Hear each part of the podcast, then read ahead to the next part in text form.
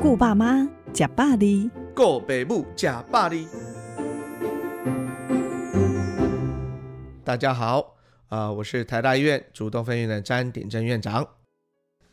请教詹院长，有些老人家哦喜欢吃很多药，认为吃药是有病医病，没病预防。又说，既然药都拿了，还是不要浪费哦。那如果碰到这样的病患，该怎么办呢？我常常讲哦，就说很多东西都是过与不及嘛。哈，之前也提过，有些老人家就是打死不爱吃药，对不对？好，所以当然也有老人家他会觉得说吃很多药就有一种安心的感觉，这样子。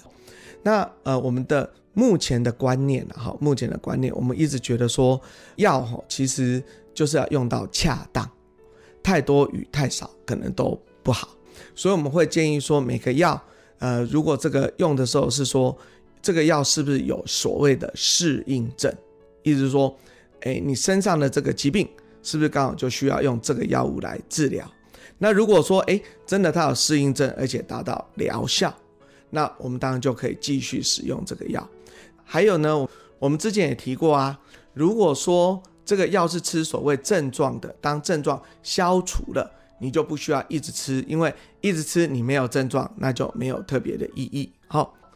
但是呢，这些你还是要跟老人家沟通。哈，我之前也做过一个药物的研究，就是希望说，呃，可以让吃很多药的老人家哈，经过一些评估之后，把用药能够减少。那我们曾经又碰到一个爷爷哦，他总共看了六个医生，然后吃了二十四种药，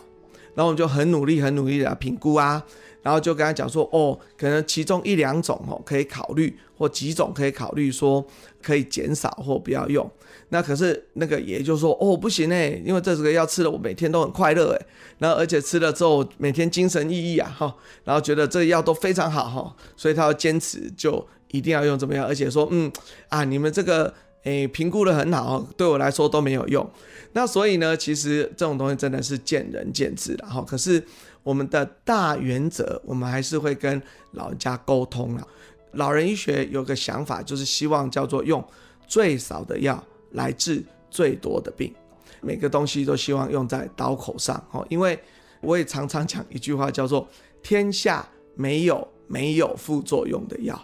哦，所以一个药一定有它的副作用，哦，那只是有没有发生在你身上而已，哦，那有些的副作用，它可能吃的时候没有发现，哦，譬如我们经常讲睡觉药好了，睡觉大家觉得说，诶，吃完睡觉很好啊，可是大家不知道的是说，有吃睡觉药的人，比没有吃睡觉药的人，跌倒的几率会增加三十三倍，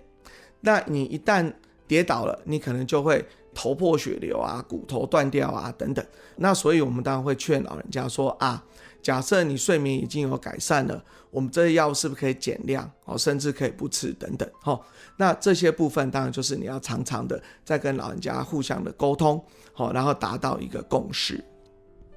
那有些人认为中药比西药好，所以生病的时候呢，只吃中药，完全舍弃西药，这样子对吗？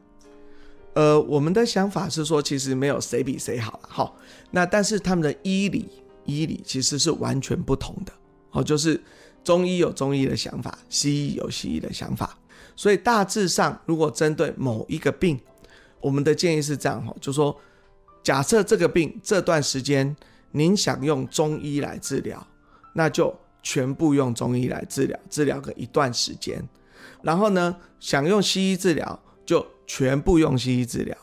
我们不是那么建议说有用中医的时候用西医，用西医的时候用中医哈，因为一方面也不知道说哎、是不是两个会有交互作用哈，那或者是哎、到底谁治好的也不知道，或者说哎、如果真的产生了副作用，到底是 A 造成的还是 B 造成的哈，那这个都有点困扰了。那当然呢，假设您用了一段的 A。就发现说，哎，没那么好。你说我要改 B 啊，当然都 OK。同样，如果说你用了 B，发现说，哎，治疗一旦不如预期，你要改 A 也马是可以哈。但是就希望还是有一些间隔这样子。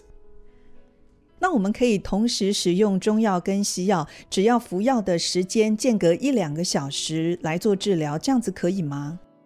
其实哈，大家都以为药物的交互作用是吃下去的时候交互作用，其实不是的。我们所有的药物通常是经过消化，然后之后在血液里产生一个足够的浓度，然后才会全身产生作用。所以如果以这个想法来看，只间隔一两小时，这是没有用的，因为呢，血液的浓度会持续很多天。当你每天吃的时候，这也是为什么我们所谓的一段时间可能是两个月，这两个月你在吃中药就不要吃西药，如果你在吃西药就不要吃中药，哈，那这样你比较不会去互相的干扰，这样子，哈，就不是真的一两个小时，一两个小时只能说这个药不会在胃里面产生交互作用。但你没有办法阻止最后这些药物在血液里面产生交互作用。好，那我们今天就分享到这边，谢谢大家。